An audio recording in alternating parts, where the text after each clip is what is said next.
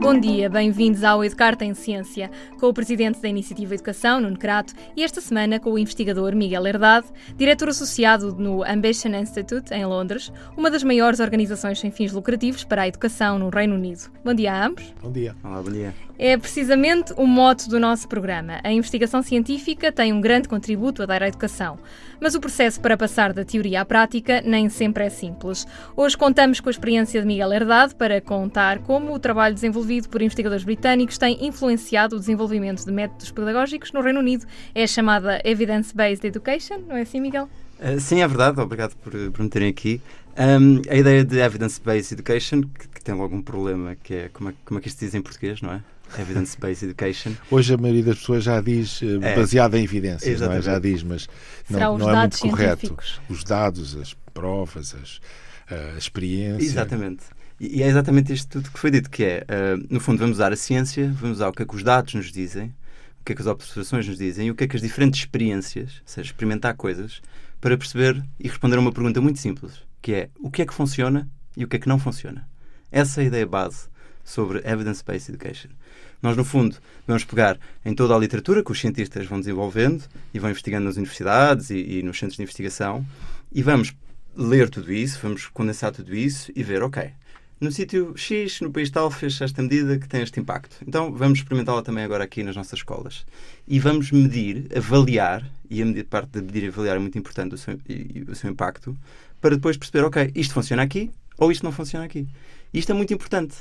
Por, por inúmeras razões.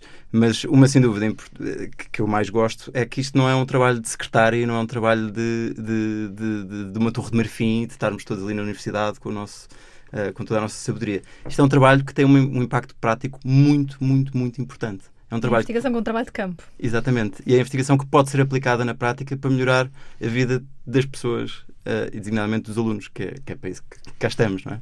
Talvez a melhor maneira, isto é tudo discutível, como é evidente, claro. Miguel, mas talvez a melhor maneira de falar nisto que estamos a falar, que é a educação baseada em evidências, será dizer uh, discutir a educação com base na experiência, em dados, em informação científica e não com base em achismo ou com base em ideologismo. Ou seja, vamos pensar o que é que se sabe sobre o assunto de fonte fidedigna. Não é que se sabe porque o Joaquim disse ao pai e o pai disse ao Manel, e o Manel também teve um filho que, afinal, achava que aquilo funcionava muito bem com ele em matemática, mas o outro não funcionava bem. Não é, não é este tipo de discussão, ou o tipo de discussão cá estão eles, os malandros, a querer fazer mal às crianças, porque, no fundo, as crianças deviam era divertir-se, porque isso é que é bom. Não é este género de discussão, mas é uma discussão do estilo como é que as crianças aprendem mais, como é que se desenvolvem melhor, que experiência é que existe sobre isso. É verdade que as salas abertas são melhores para os estudantes uh, estudarem, ou é melhor cada um, cada classe, cada ano escolar na sua aula, na sua sala. Quer dizer, este tipo de coisas não serem discutido, este tipo de coisas não ser discutido com base em opiniões só, mas ser também pode ser, as opiniões também são importantes, mas ser discutido com base em experiências que se conheçam e análise de dados que se conheçam. Portanto, a vossa organização é sobretudo isso que faz, não é isso, Miguel? Sim, a, a organização da qual eu sou diretor associado faz isso mesmo. Nós pegamos em muita evidência científica, neste caso na parte dos professores, que é a nossa especialidade. Nós formamos melhores professores para os alunos de contextos mais desfavorecidos. Nós somos especializados em desigualdades no sistema de ensino inglês e trabalhamos com uma em cada três escolas da Inglaterra, portanto somos uma organização com um impacto grande hoje em dia. Um terço das escolas da Inglaterra, é muita, é, muita escola. É muita escola, são, são, são 50 mil professores, é muito professor. E, e mas fazemos não é com base no achismo, não é pôr o dedo no ar e ver para onde é que sopra o vento. Nós vamos ver uh, onde, o que é que.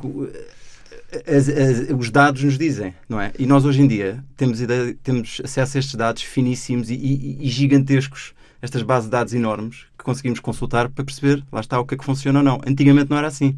Antigamente era um... É um enorme trabalho de recolha. Claro, e, e, e, de, e, e contínuo, porque é um trabalho que, por exemplo, agora consigo estar a recolher dados destes 50 mil professores e a ver uh, a que horas é que eles preferem aprender, como é que eles, como é que eles estão a aprender cada vez melhor, a ser melhores professores, e, e se os programas que nós desenhamos estão a funcionar ou não. Eu consigo afiná-los e consigo, no fundo, que eles tenham um maior impacto com base precisamente nesta experiência. Eu pego num grupo, experimento um exercício, pego outro grupo, experimento outro exercício e vejo qual dos dois é que funciona melhor.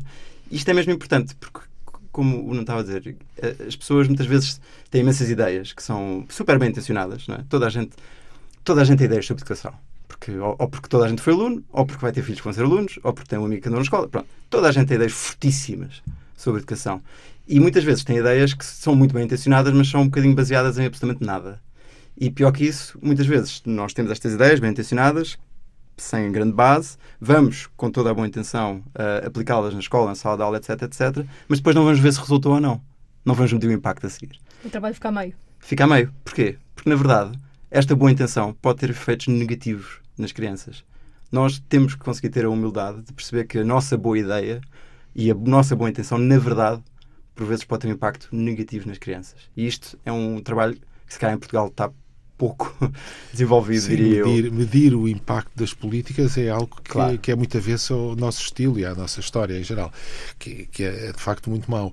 Mas ah, o que se passa muitas vezes, não é só em Portugal, mas o que se passa muitas vezes é que uma pessoa tem uma ideia, tem um projeto fantástico, entusiasmaram-se os alunos, entusiasmam-se o professor e depois não faz mais nada, aquilo esmorece e depois já tem outro novo projeto. E quando já tem um novo projeto, já toda a gente esqueceu do antigo e já toda a gente se esqueceu de medir se funcionou ou se não funcionou. Porquê? Porque apareceu um outro, que agora é que é. E depois aparece outro que agora é que é. Os ingleses até têm uma expressão que é the next big thing. The next thing. Exatamente. É a uma próxima grande coisa. E não é do anterior, não é?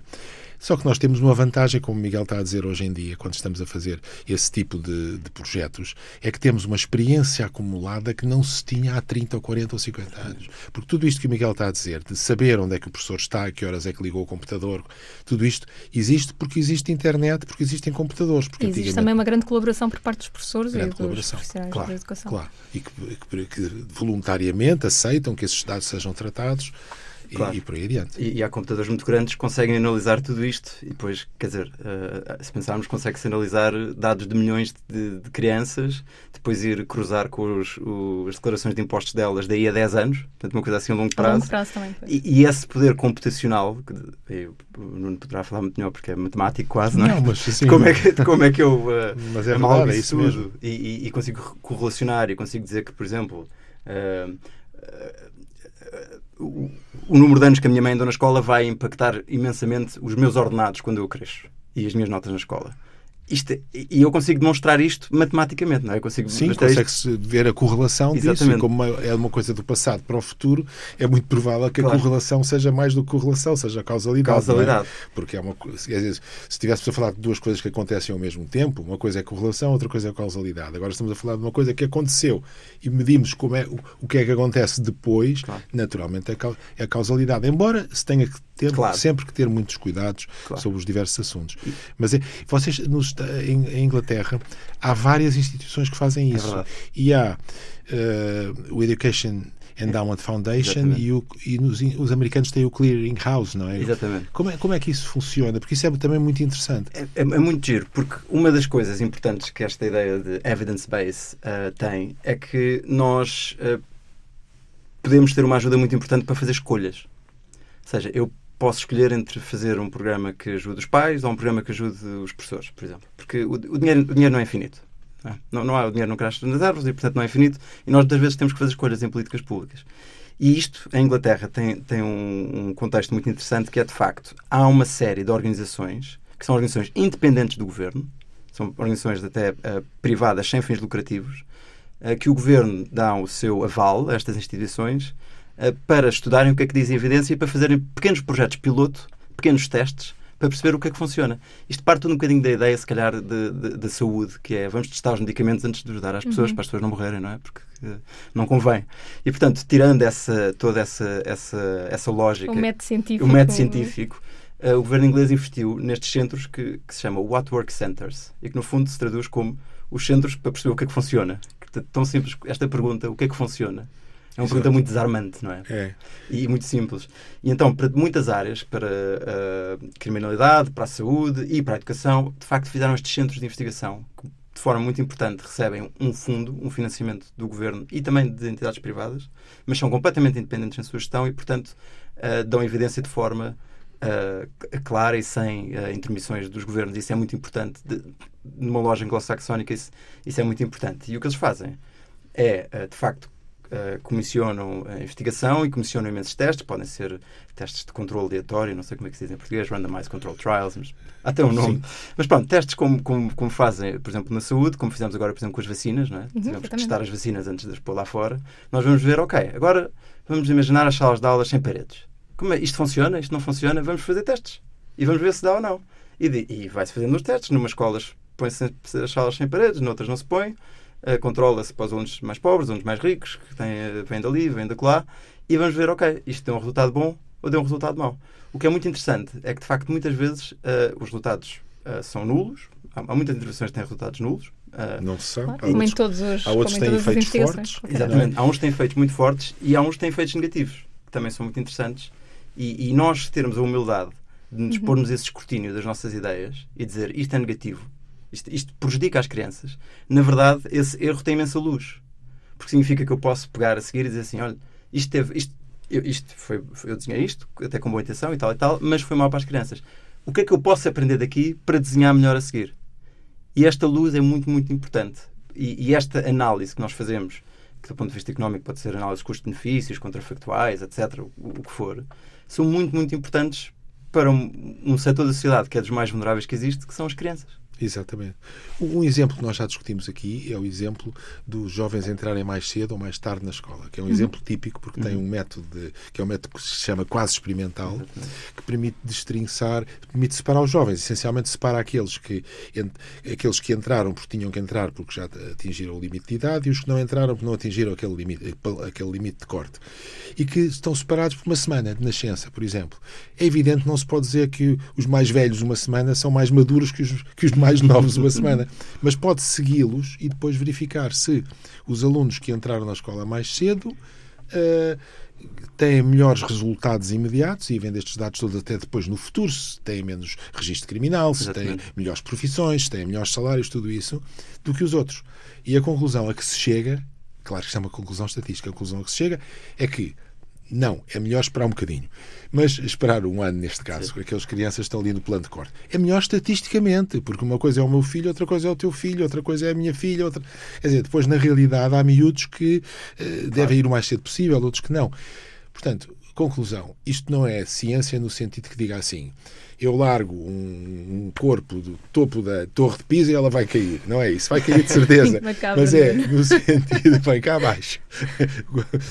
Mas é ciência no sentido em que na sua grande maioria, parece que isto é mais positivo desta forma do que daquela. Sim. E agora, depois, as escolas, os alunos, os pais, etc., vão decidir. Mas eu julgo que a grande ideia aqui, que é, que é, que é muito bom, que é uma ideia muito positiva, é esta: é que vão decidir com base nesta informação. Exatamente. Uhum. Podem decidir o contrário de maneira, da, da informação. Mas tem informação científica informação. que permite tomar essa decisão informada. Exatamente. Exatamente.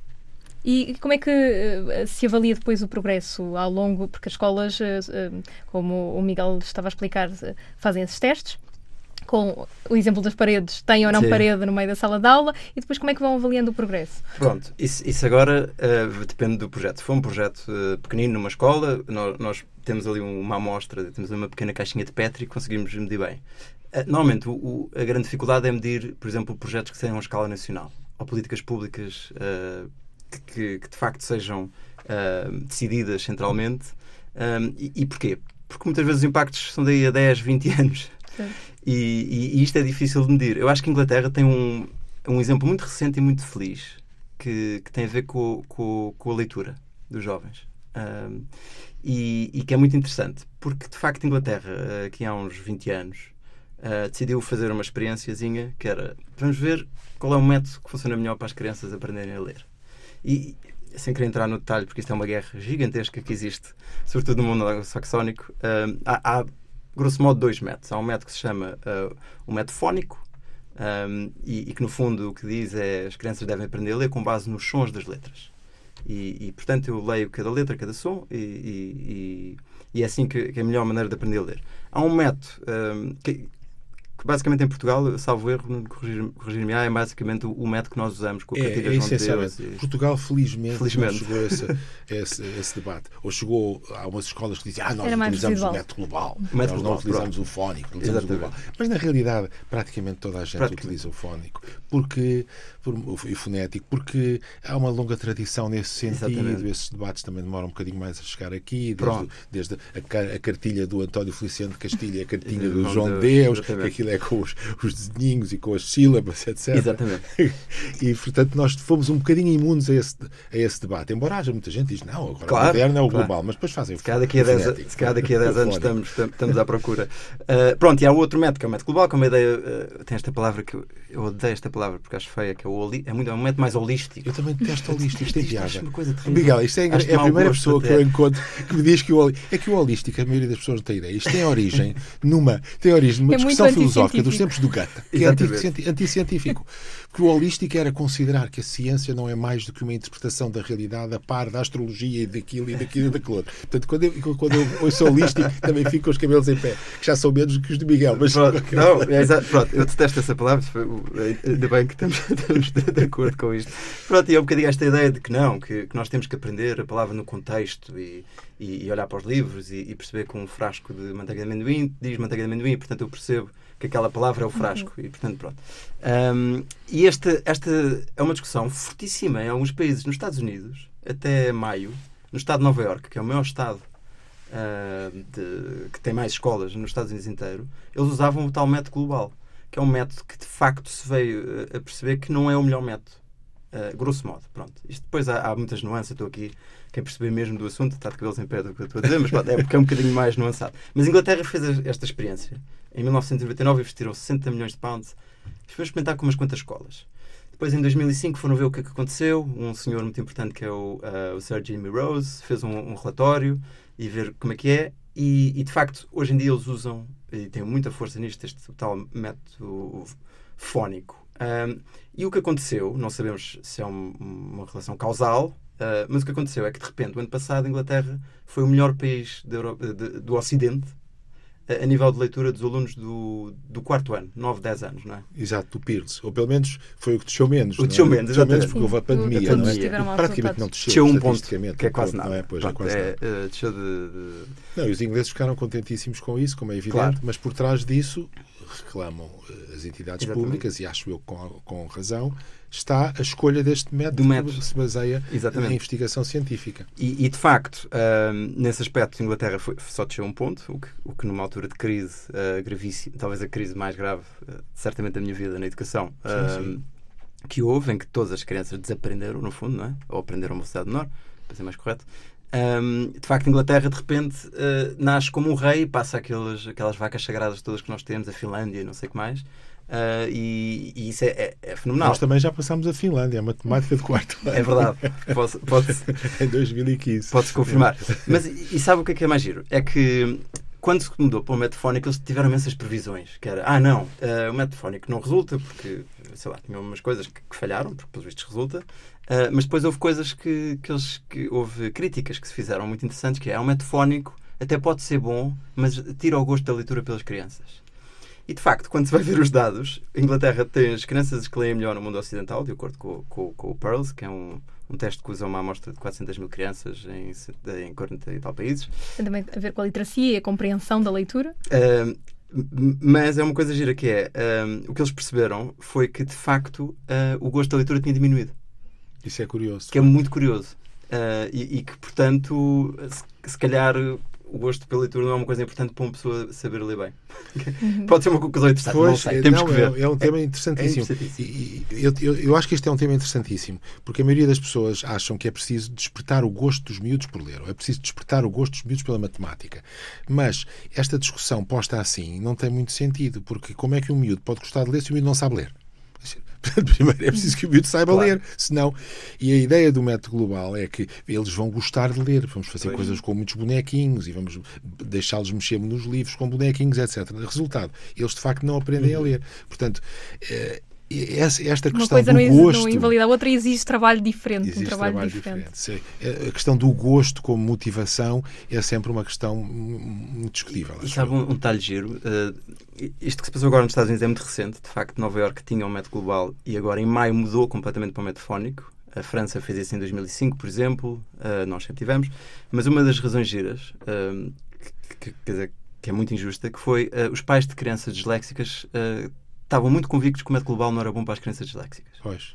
E de facto fizeram muito fica-pé em relação a isso e, e, porque a evidência é relativamente esmagadora Nesse para o caso. lado fo- fónico. Pois. Um, e isto é um dos pontos interessantes da- das tais organizações, se calhar que o, que o- que o Nuno estava a dizer há bocadinho, este o Education Endowment Foundation. Uma das coisas que eles fazem, que é para não, não estarem lá presos numa torre de marfim, uh, eles usam um método muito giro de, de, de mostrar o que é que funciona e o que é que não funciona. Então, basicamente, se forem lá ao website do Education Endowment Foundation, veem que tem, por exemplo, um, tem lá um menu com, com os diferentes uh, tópicos que eles investigam e veem, por exemplo, o, o método fónico. E aquilo dá uma escala de certeza da evidência. E neste caso, o método fónico tem 5 pontos, que é o máximo. É o mais forte. E de facto, uma pessoa vai ver e diz: Ok, nós olhamos para 121 estudos. É muito robusto. Fizemos lá uma análise a ver o que é que os estudos dizem, o que é que eles estão de acordo, o que é que estão em desacordo, etc, etc. E são estudos de vários países diferentes. E, portanto, são estudos que se repetem e dão resultados que são replicáveis, ou seja, resultados que eu testei agora com o Manela e com a Joana, e depois testei com o Oscar e com o Bento, e nos dois casos deu o mesmo resultado. Porque, porque há um protocolo, porque se sabe o que é que se está a medir, porque se sabe qual é o instrumento de medir, etc, etc. Exatamente. Que é outra coisa que em Portugal fazemos bastante mal, diga-se. Um, e o que é que eles descobriram? Descobriram que usar o método fónico dá um avanço às crianças de 5 meses num ano. Que é brutal. É brutal? Sim. É, é imenso. Pois, sim, porque o, o ano letivo não. É mais de metade. É mais de metade. O ano letivo tem quantos meses se tirarmos as férias e feriados, não sei, agora não Em- em consigo lembrar, poucos, mas, mas- deve ser à volta de 6, 7 meses, Sim. uma coisa desse sentido. Portanto, o impacto de usar este método Sim. é enormíssimo, e- enorme. Eles repararam também que o impacto é maior ah, para os alunos mais novos, ou seja, é muito útil para quem está a começar a aprender a ler, portanto, dos 4 aos 7 anos, Ahm, e que também tem um impacto maior nos alunos mais pobres, porque tendencialmente ter menos livros em casa e os pais, menos apoio dos pais e possivelmente um vocabulário menos rico em casa, por fruto da condição socioeconómica dos pais. Ah, e uma das coisas, mesmo, mesmo importante, é que eles dão assim uma escala de 1 a 5, olha, isto é muito seguro a evidência ou não é? E depois tem outra escala de 1 a 5 também, que é quanto é que isto custa? Pois, isso também é É um interessante. fator. Isso também é interessante porque, também. porque há opções sempre. Claro. Eu posso utilizar Claro. um milhão ali Claro. e ter um efeito muito grande, mas depois utilizo Claro. ali 100 mil e tenho um efeito tam- igual. E, portanto, esta informação está muito acessível para os professores, para os educadores, para Exatamente. os decisores. Uhum. Está, é transparente e é acessível para todos. Mas às vezes a ideologia prevalece. Claro. Eu, eu tive agora, fazendo aqui um parênteses, tive agora num congresso eh, internacional sobre alfabetização, a convite do Banco Mundial, a Iniciativa Educação foi convidada a apresentar o seu o- um programa que tem que é o chamado ASE. E fui, e fui lá, fui lá ao Banco Mundial. E a intervenção de abertura, ou a parte de abertura, foi como é que é possível que existindo tanta evidência, para usar essa palavra, tanta evidência sobre o funcionamento do método fónico, ainda hoje haja, haja países e regiões que estão a utilizar o método global. E, e, de facto é verdade. Claro. Dizer, ali as pessoas todas, todos os, tudo o que funciona, Argentina, Brasil, o Brasil está muito empenhado nisso também, na alfabetização, pelo, através de métodos que funcionam. Tudo isso, todo, todos os dados, desde 1970 mais ou menos para cá, que vão nesse sentido. Exatamente. é? E portanto a ideologia tem ainda um grande poder. As pessoas convencem-se de uma coisa. Não é? Totalmente. Convencem-se e depois aí, a partir daí, vão fazê-lo. Porque há sempre desculpas, há sempre coisas que pode-se dizer, ah, mas depois não tem gosto pela leitura, ou ah, mas depois não tem não sei o quê. E, e pode ser, e pode acontecer. O que temos é que pesar as diversas coisas, e tendo dados, essas coisas podem-se pesar. Claro, e, e, e, portanto desmistifica imensas uh, concepções que as pessoas podem ter que estão erradas e, e, traz a, conversa para dentro das escolas. Porque de facto uh, é, di- é, é difícil, dizer, o, Nuno saberá isto melhor que eu, mas é difícil Não, fazer mudanças É uh, nos sistemas. uh, São, são coisas difíceis. Os, os, os pais criam barreiras e têm opiniões fortes, os professores têm opiniões fortes, os, os pessoal educativo tem opiniões fortes, as pessoas de políticas têm opiniões fortes, uh, portanto, todos os intervenientes têm opiniões fortes. Isto pode ser ótimo para desmistificar o, o chamado senso comum, que muitas vezes pode estar errado e, no limite, e eu não me canso de dizer isto, pode ser prejudicial para as crianças. Estamos a chegar ao fim do Educar em Ciência, esta semana sobre o contributo da investigação científica para a educação. Miguel Herdade, ideias a reter? Então, o, movimento da educação baseada em, eh, em, ciência ou evidência usa estes dados e experiências para, para nos ajudar a desenhar os projetos uh, nas escolas ou políticas públicas que sejam úteis para ajudar os alunos. E é muito importante perceber que é uma coisa para ajudar os alunos. E, e permite-nos dizer, por exemplo, olha, aqueles alunos em Trancoso uh, têm melhores resultados do que os alunos em Abrantes no quarto ano. O que é que em Trancoso estão a fazer bem que no quarto ano não estão, que, que em Abrantes não estão a fazer bem? E perceber o que é que funciona uh, para ajudar a vida destes alunos. Um, e, portanto, há três ideias que eu queria deixar. Uma que é, isto não é uma coisa de académicos ou de pessoas que estão sentadas numa torre de marfim. Eu não sou académico. Eu, eu sou uma pessoa que dirige um projeto em Inglaterra na prática, de que está nas escolas, que trabalha com uma das escolas em Inglaterra. E, e, e, portanto, não é uma coisa assim obscura, que está lá em cima, uma alquimia estranha. Um, e, o que é que nos permite? Permite saber o que é que funciona e o que é que não funciona. Para fazer isso, isto é a segunda ideia, nós temos que medir e avaliar os projetos. Tão simples quanto isso. Nada se faz com seriedade sem medir e avaliar.